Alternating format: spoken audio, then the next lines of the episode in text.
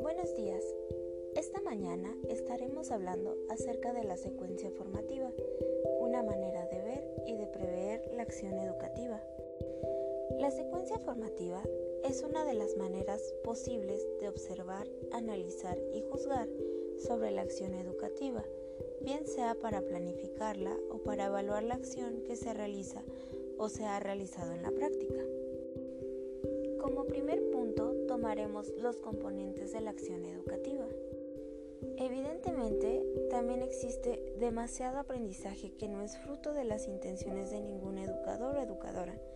Sin embargo, tratamos del proceso educativo que se produce a partir de las intenciones formativas de cada uno de los educadores. La educación social o la educación escolar, por ejemplo, tiene como característica esencial la presencia de esta intención. La acción educativa intencional se planifica, se desarrolla o lleva a cabo y posteriormente se revisa o evalúa. Existen tres fases de la secuencia formativa. La primera fase son las decisiones referidas a las intenciones, que nos habla sobre las finalidades, objetivos y contenidos. La segunda fase son las decisiones referidas a la metodología, a la organización y a los recursos, que es el cómo hacerlo. La tercera fase se refiere a decisiones referidas a la evaluación, a su vez muy relacionadas con las metodológicas. Y esto nos lleva al segundo punto, que es la acción educativa como un proceso. Los alumnos aprenden paso a paso, siguiendo un proceso que necesariamente debe llevar a una transformación o cambio en las competencias de la persona. Si no se ha producido un cambio, no podemos hablar de que se haya dado un aprendizaje, ni por tanto un proceso formativo ni educativo. El aprendizaje es una cuestión de grados. Algo que aprendiste en algún momento siempre lo puedes aprender de una mejor manera. Cada contenido nuevo se aprende en un determinado grado de conocimiento, de dominio o de pauta de comportamiento. Pone en cuestión y modifica otros contenidos aprendidos previamente y se configura una nueva perspectiva. Es precisamente que recorriendo un determinado proceso como el sujeto va progresando en su aprendizaje y por lo tanto en el desarrollo de sus competencias, tanto cognitivas, afectivas y sociales.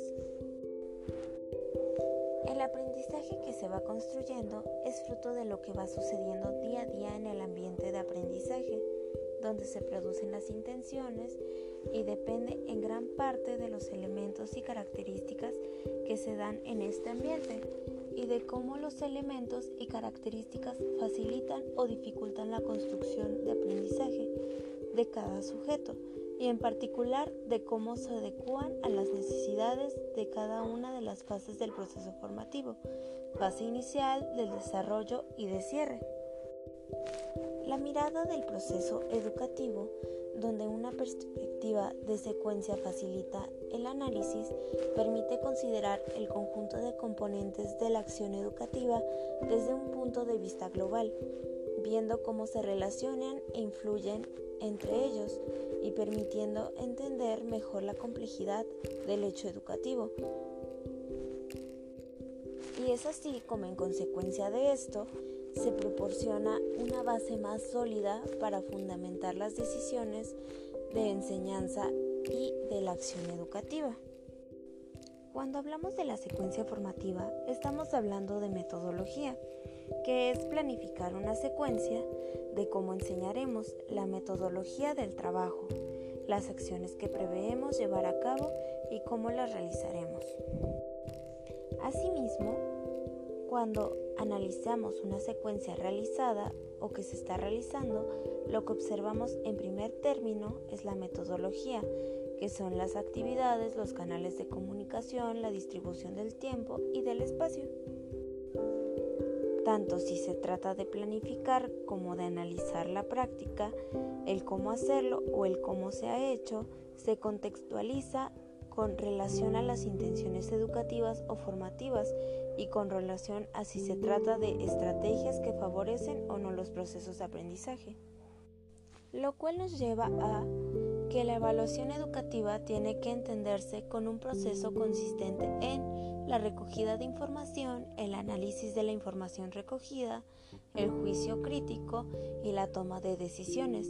La evaluación es un componente indispensable del proceso educativo intencional si se entiende que su función fundamental ha de ser suministrar información que, una vez analizada y juzgada, ayude a tomar decisiones que favorezcan el proceso del aprendizaje.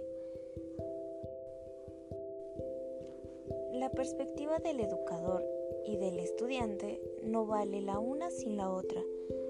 En cada una de las fases de la secuencia, el educador o educadora prevé llevar el término de las actividades que sirvan para cubrir sus necesidades de acción formativa, como por ejemplo actividades de evaluación inicial para responder las necesidades de diagnosticar las ideas y concepciones previas de los estudiantes. Espero les haya sido de gran utilidad esta información.